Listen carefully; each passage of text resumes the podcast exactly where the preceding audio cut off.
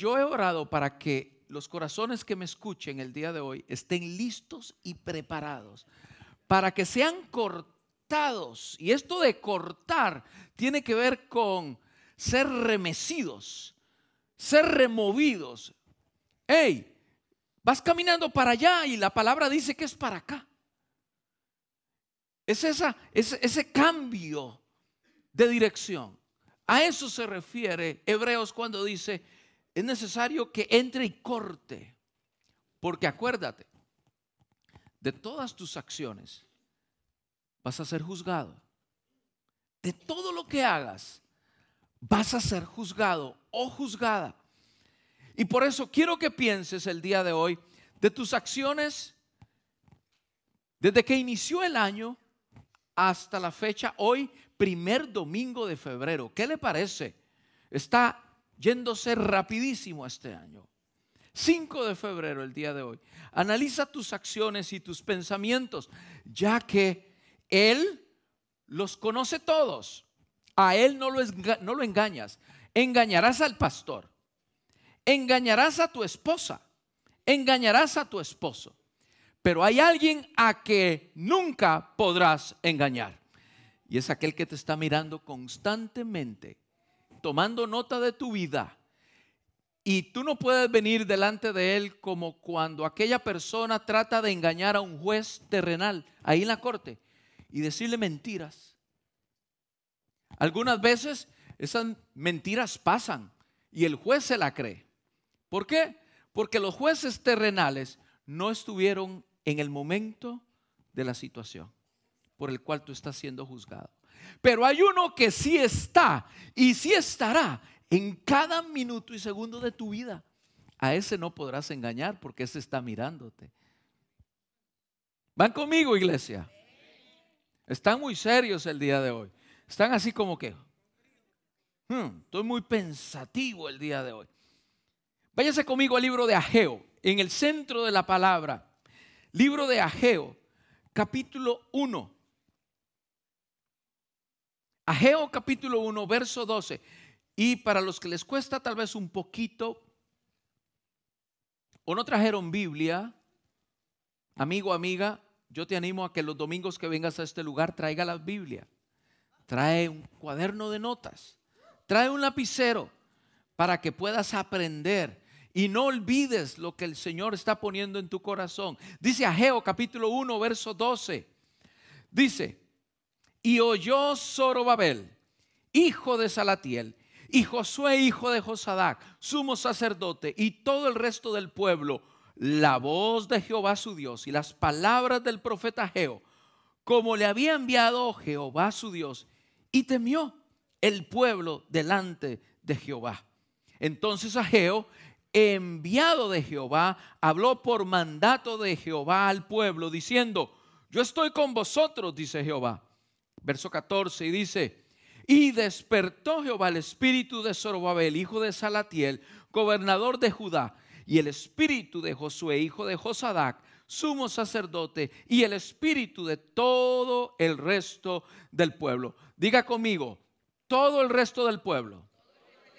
Vamos, dígalo con alegría como si hubiese desayunado. Todo el resto del pueblo. Y vinieron y trabajaron en la casa de Jehová de los ejércitos, su Dios en el día 24 del mes sexto, en el segundo año del rey Darío. Póngame atención, mantenga la palabra abierta y escuche lo que quiero poner en su corazón. Para este entonces, el pueblo de Israel estaba regresando de 70 años de cautiverio. El ejército persa, el ejército babilonio había tomado eh, a los, a los eh, judíos de, Jerusalén y se los había llevado para lo que hoy es esta zona de Irak, Irán, donde estaba el ejército eh, babilónico en aquel entonces. Los estaba llevando allá para que trabajasen para ellos como esclavos. En este momento, después de 70 años, el rey Darío entra como gobernante de este imperio y según la historia, el rey Darío fue benévolo con el pueblo de Dios, el pueblo de Israel. y dejó ir a unos cuantos de donde está Babilonia o donde estaba Babilonia a de regreso a Jerusalén. Y en eso que regresaron a Jerusalén, los hebreos encuentran Jerusalén totalmente destruida.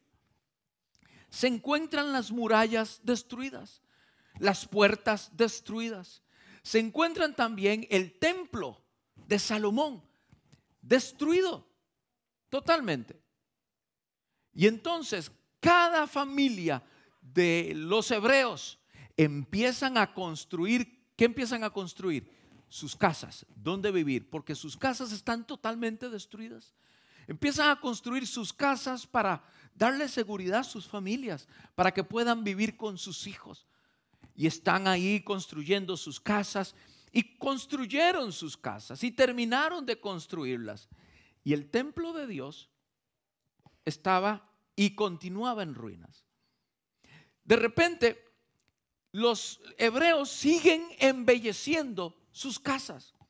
Ya no solamente las construyeron, sino que ahora las embellecían. ¿Qué tiene usted en su casa? Digo, aparte del techo, de las cuatro paredes, ¿qué tiene usted en su casa? La pintó, la decoró, le puso los cuadros de la familia, le puso el cuadro del matrimonio, ahí la fotografía, le puso, eh, ese piso está hasta brillante, ¿no? Está reluciente, esa alfombra está totalmente limpia. Cuando usted llega a su casa, huele totalmente limpia. Qué linda una casa así. Bueno, los judíos estaban tan preocupados por sus casas que olvidaron que el templo de Dios estaba en ruinas. Y entonces viene esta palabra del profeta Ageo y le dice, hey gente, ¿qué les pasa? Está bueno que construyeron sus casas, está bueno que las... Pero no, no, pierdan la mente solamente en ese embellecimiento de sus casas. Recuerden que la casa de Dios está descuidada. Hay que construirla. ¿Qué pasó con esto? No descuiden aquel la casa de aquel que nos sacó de Babilonia y nos trae aquí el día de hoy. Y el pueblo de Dios empieza a obedecer lo que el profeta, lo que Dios por medio del profeta Geo está contando. El pueblo empieza a obedecer y es ahí donde nos encontramos. Les acabo de contar el marco histórico que si usted quiere tenerlo, puede leer a desde el capítulo 1 pero les acabo de resumir esos primeros versos. Y en el libro de Ageo dice que el pueblo, dice, y oyó Zorobabel y Josué, en el versículo 12, oyó Zorobabel, hijo de Salatiel, y Josué, hijo de Josadac, sumo sacerdote. Zorobabel era como el, era como el gobernador, era como el mayor y luego Josué era el sacerdote. Y dice que también escuchó todo el pueblo. Ahora, en la Reina Valera dice, oyó Zorobabel la voz de Jehová y dice casi en el versículo 13, y temió el pueblo. En las nuevas traducciones se puede entender esta palabra temió. Para nosotros en el castellano, en el español, el temer es tener miedo, es, es comerse las uñas, es, uy, qué miedo, me van a castigar. Cuando nos damos cuenta de que esta no es la palabra adecuada al 100% que entra con lo que hizo el pueblo. El pueblo no temió de que se quedó en sus casas muerto de miedo, no. La palabra nos enseña que el pueblo actuó. Esta palabra temer tiene que ver con obediencia. El pueblo escuchó la voz de Dios y obedeció la voz de Dios. Entonces, dice el verso 14, después de que el pueblo escuchó y obedeció, hubo un despertar. Lea el verso 14 conmigo. Y despertó Jehová el espíritu del gobernador del sacerdote y de todo el resto del pueblo. ¿Y qué hicieron? Y vinieron entonces a reedificar la casa de Dios que estaba en ruinas. Ahora vaya conmigo al verso número, al capítulo número 2, verso 4. Porque cuando hay obediencia, hay recompensa. Dígalo conmigo, donde hay obediencia, también hay recompensa. Ageo capítulo 2, verso 4 dice, pues ahora, Zoroabel, esfuérzate, dice Jehová, esfuérzate también Josué, hijo de Josadac, sumo sacerdote, y cobrad ánimo, pueblo todo de la tierra, dice Jehová, y trabajad, porque yo estoy con vosotros, dice Jehová de los ejércitos. Escuche lo que dice. Una vez más, Dios señala a través del profeta al gobernador, al sacerdote, pero no se queda solamente en la cabeza. ¿Dónde baja la orden? A todo el pueblo. ¿Y qué le dice? Cobrad ánimo, trabajad, porque ¿saben qué? Yo estoy con ustedes. Y dice el verso 5, según el pacto que hice con vosotros cuando salisteis de Egipto, así mi espíritu estará en medio de vosotros. No tengan miedo, no temáis, porque así dice Jehová de los ejércitos, de aquí a poco yo haré temblar los cielos y la tierra, el mar y la tierra seca, y haré temblar a todas las naciones, y vendrá el deseado de todas las naciones, y llenaré la gloria, y llenaré de gloria esta casa. Ha dicho Jehová de los ejércitos, verso 8, mía es la plata, y mío es el oro Dice Jehová de los ejércitos, la gloria postrera de esta casa será mayor que la primera. Ha dicho Jehová de los ejércitos y daré paz en este lugar, dice Jehová de los ejércitos. Cuando ahí el profeta repite, dice Jehová de los ejércitos, es la firma de Dios mismo respaldando su palabra. Es como cuando usted firma el contrato de esa casa. Es como cuando usted firma el contrato de su trabajo. Dice, aquí está firmando Aida Santini, aquí está firmando Arturo Macaltao. Se sabe de que ellos están de acuerdo con el contenido. Pues asimismo, Jehová de los ejércitos está de acuerdo con el contenido de estas líneas donde dice, yo estaré con mi pueblo todo el tiempo. Él pone su firma. Yo, Jehová de los ejércitos, estaré con ustedes, mi espíritu estará con ustedes. Entonces, vemos que hay un acto de obediencia en el capítulo 1.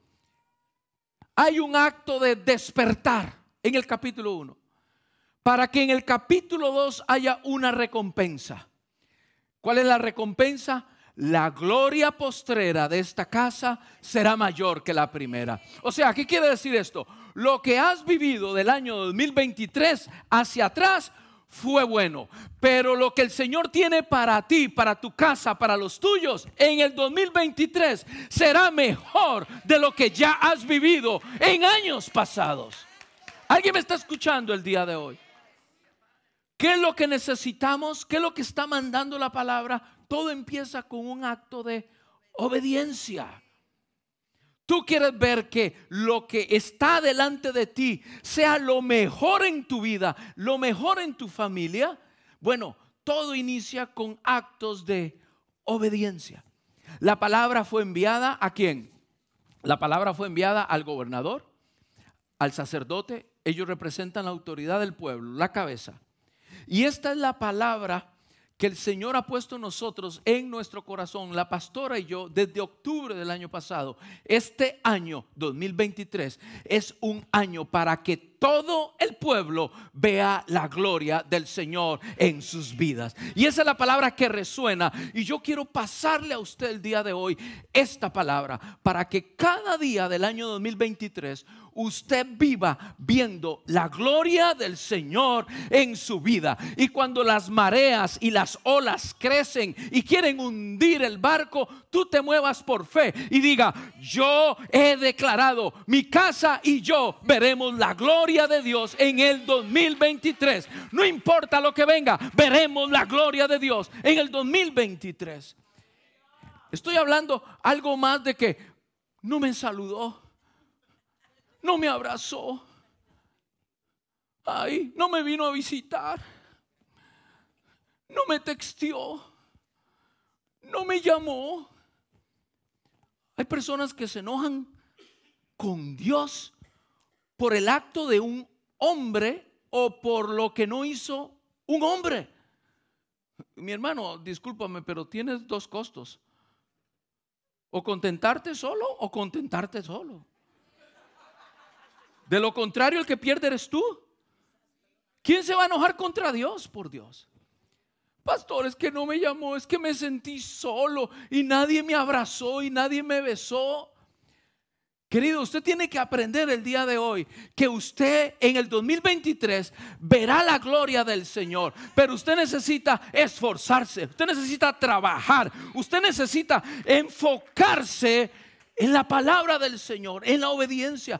Deje, madure, déjese de esos actos de, ay, es que me saludó, y es que no me saludó, y es que me vio, y es que no me vio. Eso es para niños espirituales. Eso es para personas que se quedan cortas.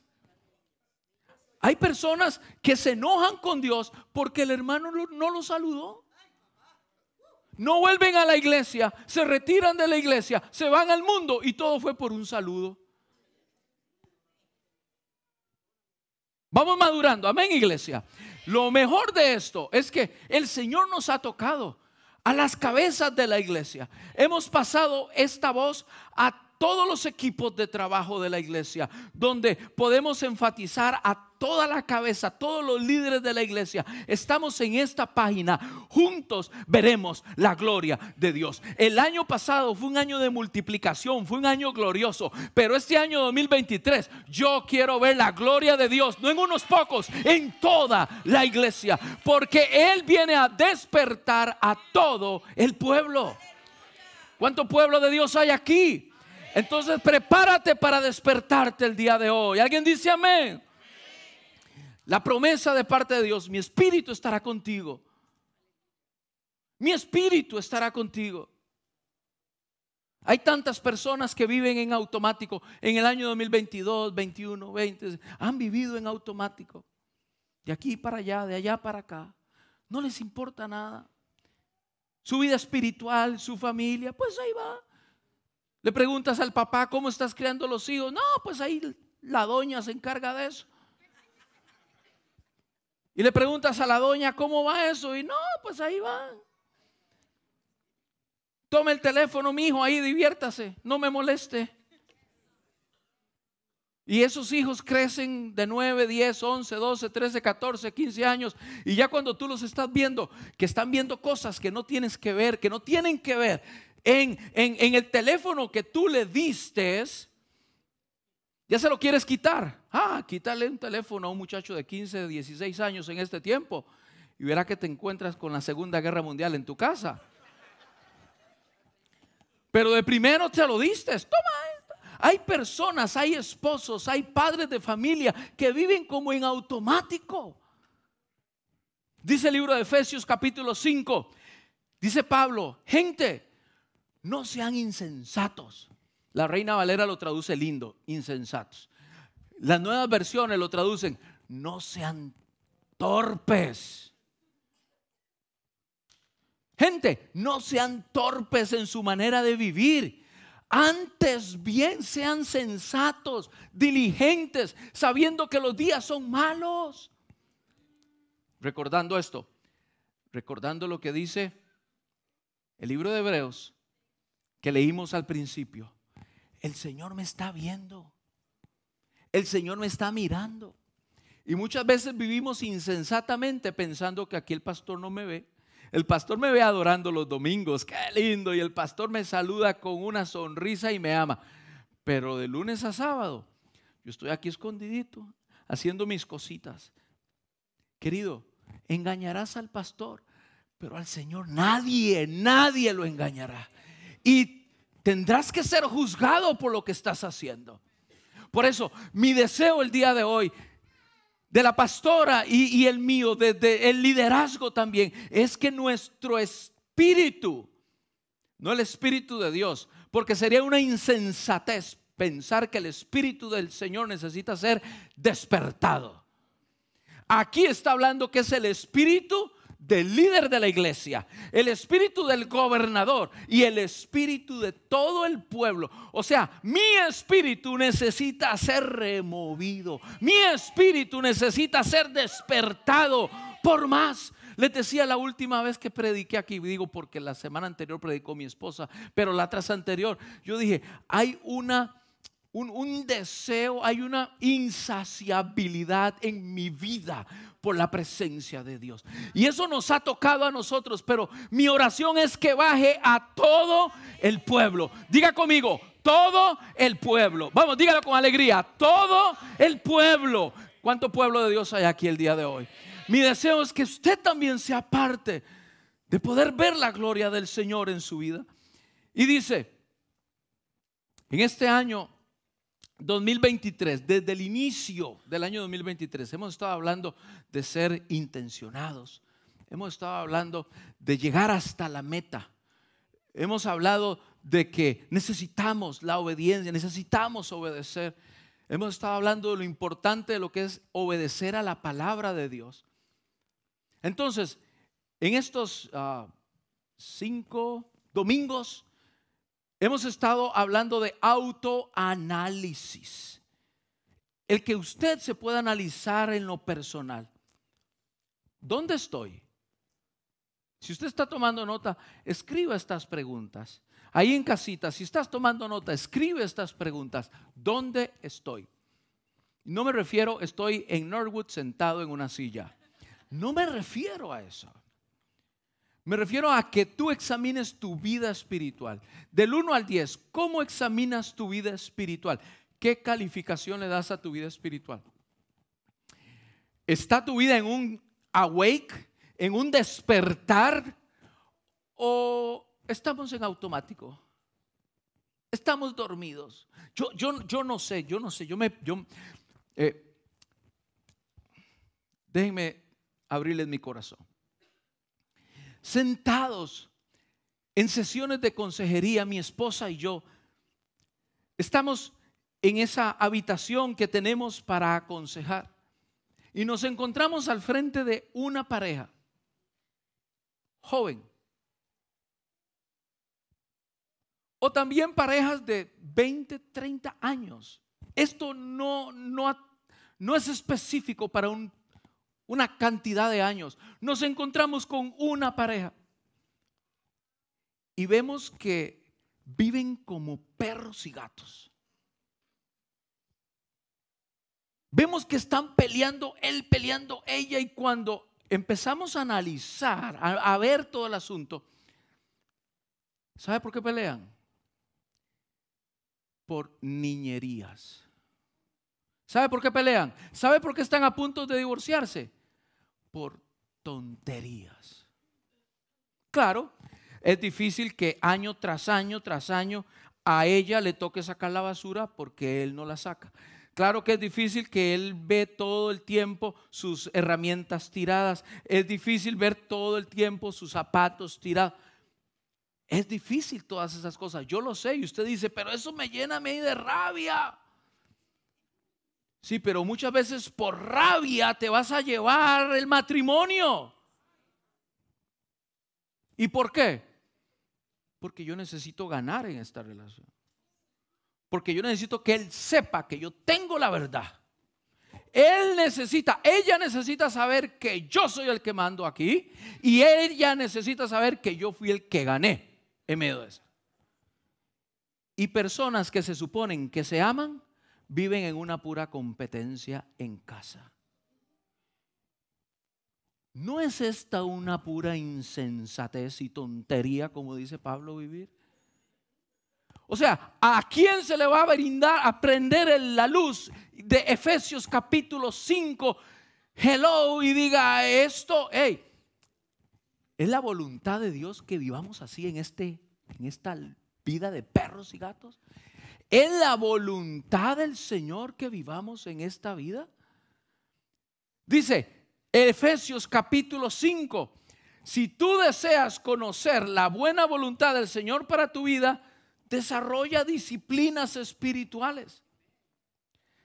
Hay personas que no tienen en mente, no tienen idea de cuál es la voluntad de Dios para sus vidas porque usted les dice, ora y no oran, lea la Biblia, estudiala y no la estudian. Y entonces cuando se trata de que viene la guerra, viene la marea, empiezan a actuar como enemigos entre ellos, cuando tu enemigo no es tu esposo, tu enemigo no es tu esposa. Van peleando el uno al otro. Tu enemigo es, el, es Satanás que se quiere meter en medio de tu relación. Claro que de vez en cuando aquel se deja usar, claro. Que de vez en cuando aquella se deja usar, claro que sí. Pero ¿cuál de los dos va a decir, hello, alto, hasta aquí? Esta no es la voluntad de Dios.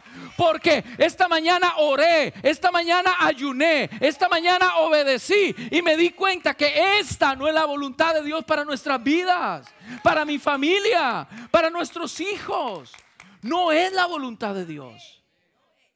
Hay muchos matrimonios que han perdido el norte. Y ahí van peleándose el uno al otro. Todo empieza por tontería. Pastor, es que esto no es una tontería. Si empieza, si, si, desde el inicio de cómo empezó esto, empezó por pequeñas tonterías. No estoy desacreditando tus sentimientos. Claro, tus sentimientos son válidos, son importantes, pero analiza que esto que estás peleando el día de hoy no vale la pena que se lleve por un tubo, por la basura, tu matrimonio, tus hijos. No vale la pena. ¿Ya descubriste cuál es la voluntad de Dios para tu matrimonio? ¿Ya lo descubriste? Estoy seguro que la voluntad del Señor no es que estés peleando. Y que vivan, yo quiero ganar. Ella tiene que darse cuenta que yo tengo la razón. ¿Qué ganas? ¿Qué ganas? ¿Ganas algo con eso? Digo, alguien va a venir y te a dar un trofeo. Hermano, de la pelea de este matrimonio, ganó. ¿Alguien va a hacer eso contigo? No tiene ningún, no tiene ningún sentido. Necesitamos un despertar, ¿no es cierto? Mi oración, la oración de nuestro liderazgo es que el Señor despierte el espíritu del pueblo de Dios. A ver, lo voy a decir nuevamente, a ver si usted está conmigo. Mi oración, la dirección, la oración del liderazgo es que Dios despierte el espíritu de cada uno del pueblo de Dios, de esta iglesia. ¿Alguien me está escuchando? En aquel entonces se trató de edificar. En aquel entonces, en Ageo, hay que edificar, hay que reedificar el pueblo. En este entonces, la palabra que recibimos de parte de Dios para nuestra iglesia es que al despertar nuestro espíritu, entonces aprenderemos a amar como Dios ama. Aprenderemos a ir como el Señor quiere que vayamos. En Mateo capítulo 28 dice, vayan y hagan discípulos. En el 2022, ¿cuántos discípulos hiciste? ¿Cuántos el día de hoy se atreven a decir? Lo que dice Efesios capítulo 5, dice Pablo, sed imitadores de mí como yo lo soy de Dios. Y dice específicamente, sed pues imitadores de mí como yo soy de Dios y andad en amor. ¿Cuántos aquí pueden decir, oh, yo estoy imitando a Dios al pie de la letra? Yo puedo, yo soy testimonio, yo doy testimonio a mi familia de que Dios está conmigo. Mis redes sociales dan testimonio de que Dios está conmigo. Porque ahora recuerde que no hay secretos para el mundo. Usted es una carta, si usted tiene redes sociales, usted es una carta abierta para todo el mundo. Entonces, si bien es cierto, usted es testimonio de la imagen de Dios en su vida, en su casa, ¿qué hablan sus redes sociales de usted?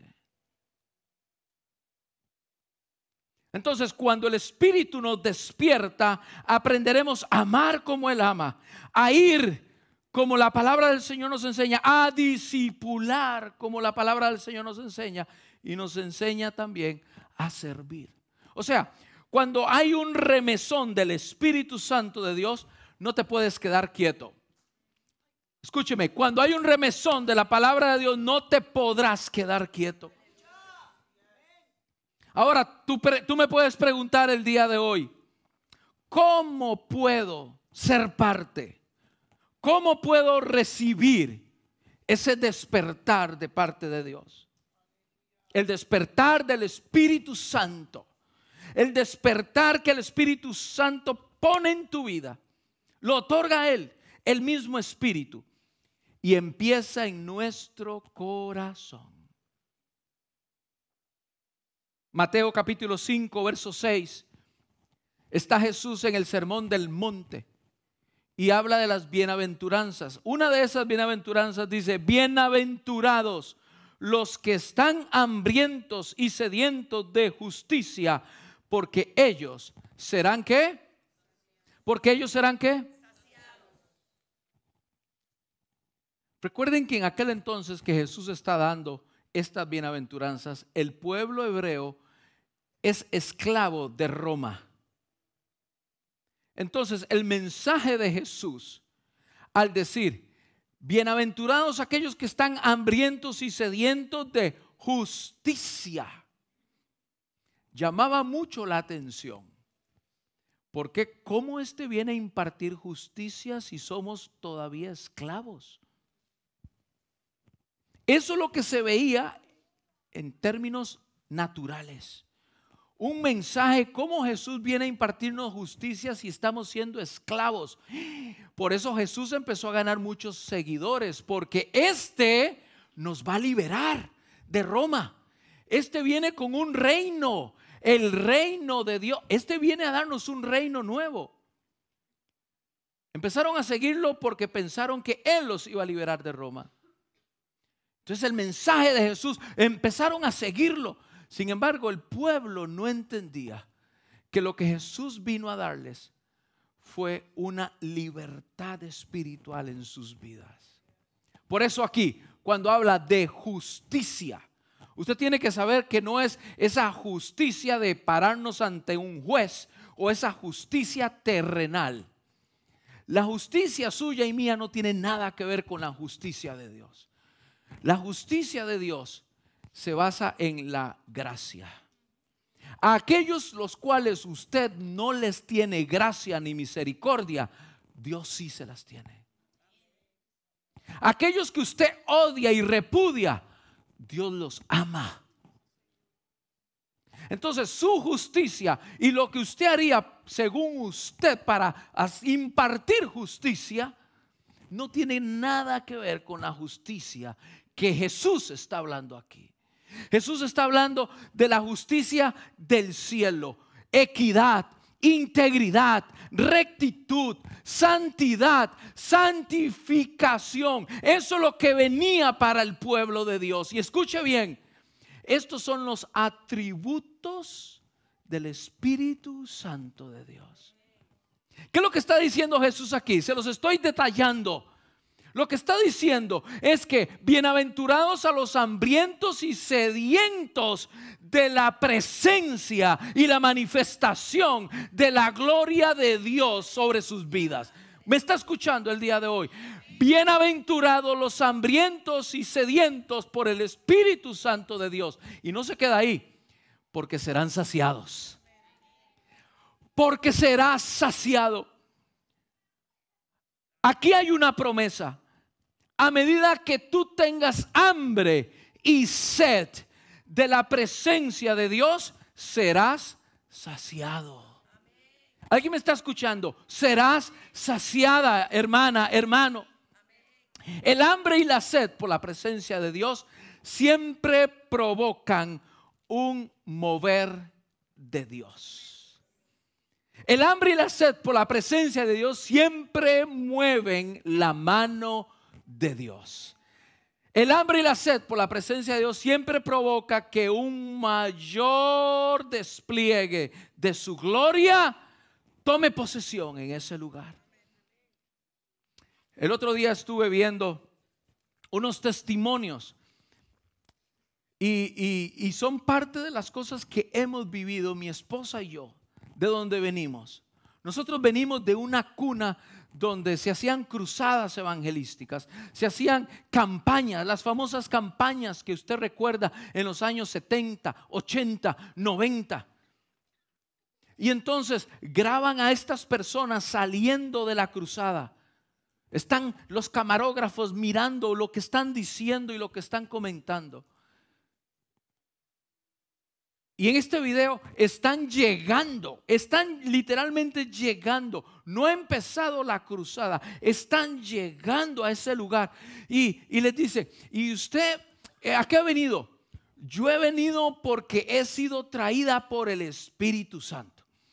Y usted sabe quién va a estar predicando el día de hoy no sé, no me interesa quién estará predicando. Lo que yo sí sé es que el Espíritu de Dios estará en ese lugar y yo quiero ser parte de lo que irá a pasar en ese lugar.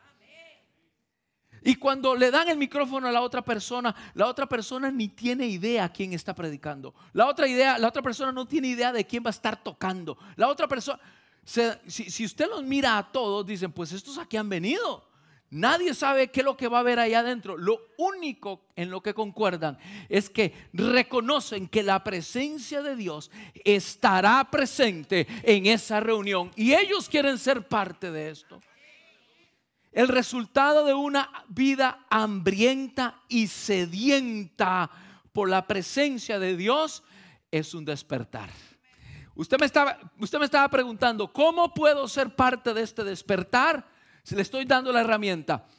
El resultado de una vida hambrienta y sedienta por la presencia de Dios provoca un despertar en ti y a como consecuencia un derramamiento del Espíritu Santo en tu vida. ¿Alguien me está escuchando el día de hoy? Por eso hemos estado hablando estos, esta semana sobre la obediencia. Hoy quiero agregarle la palabra expectación. Hoy quiero agregarle la palabra preparación. La obediencia. El que tú sigas haciendo lo que sabes que tienes que hacer. El que tú sigas haciendo lo que sabes que tienes que hacer. Ay, pastor, antes me fumaba dos cajas por día. Pero desde que estoy en la iglesia estoy tratando de ser pastor y, ahora solamente me fumo una. ¿Y usted qué quiere que yo haga? ¿Que lo condene? ¿Usted qué haría? Yo le digo, mi hijo, le doy un abrazo y le digo, le beso y le digo, ¿sabes qué? De aquí a un mes no vas a fumar ni una sola. Sigue para adelante, sigue obedeciendo, sigue leyendo la palabra, sigue adelante. Ay, pastor, es que antes pasaba todos los días ahí por las chelas y pasaba la gasolinera y a comprarlas y antes me compraba 10 cajas, ahora si acaso me tomo una en la semana. Mi hijo, vas por buen camino, sigue para adelante. El Señor te está liberando, el Señor está trabajando en tu vida. Sigue obedeciendo. Sigue obedeciendo.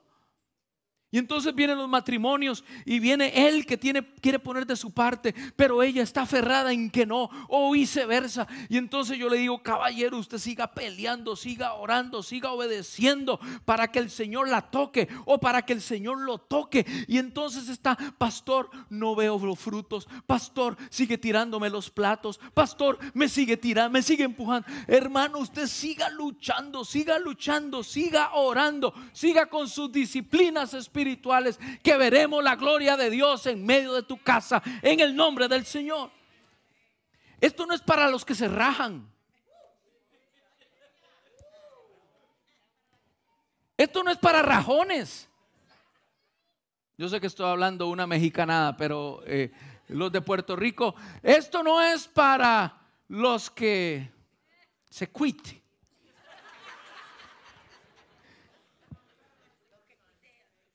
No, no quiero decir esa palabra. Porque, porque, eh, porque, porque no quiero decirla. Pero usted sabe lo que es ese spanglish cuando usted dice quit. Y cuando son varios. Ok. Ya lo dijo Aidita, no lo dije yo. La obediencia, mantente obedeciendo. Mantén la expectación de que Dios va a hacer algo. Mantén la expectativa de que Dios va a hacer algo. Dios va a hacer algo. Mantente obedeciendo. Dios va a hacer algo. Prepárate. Preparación tiene que ver con disciplina, tiene que ver con buscar, tiene que ver con obedecer, seguir adelante, luchando hasta que vea la gloria de Dios en mi situación. Que no se nos haga costumbre, iglesia, la presencia de Dios. La presencia de Dios no se puede hacer costumbre en tu vida. La presencia de Dios tiene que ser algo insaciable en tu vida. Hoy llegaste hasta aquí y tuviste que salir porque tenías que ir a trabajar.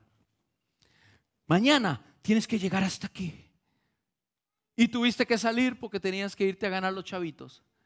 Pero mañana tienes que llegar hasta aquí. Y cada día el Señor te enseñará nuevos niveles de su presencia y de su gloria. La obediencia, la expectación, la preparación, un corazón insatisfecho un corazón hambriento y sediento, un corazón como el de David que decía, como el siervo, brama por las corrientes de las aguas, así clama por ti, oh Dios, mi alma. Definitivamente el salmista, eso que estuvo leyendo Stephanie durante el tiempo de alabanza de oración, son líneas, son experiencias de encuentros con la misma presencia de Dios del rey David. En los tiempos de David, la presencia de Dios no se veía. En aquellos tiempos, la presencia de Dios no se experimentaba. En aquellos tiempos, la presencia de Dios estaba solamente designada y diseñada para algunos pocos, exclusivos. Y a través de ellos el pueblo recibía perdón. Pero el pueblo no podía ver la presencia ni recibir la presencia de Dios. Queridos, con la muerte de nuestro Señor Jesucristo, ese velo fue rasgado y usted y yo, el día de hoy, a diferencia de aquellos, podemos tener acceso a la misma presencia de Dios. Que no se nos haga costumbre el poder estar siempre en la presencia de Dios. Sé tú insaciablemente buscando más y más la presencia de Dios en tu vida. El día de hoy he estado orando para que haya un despertar de un dormitar espiritual en medio de la iglesia. Sal de tu dormitar, sal de tu anonimato. El Señor quiere ponerte, empoderarte para que hagas cosas maravillosas y veas su gloria en medio de tu situación. ¿Alguien me está escuchando?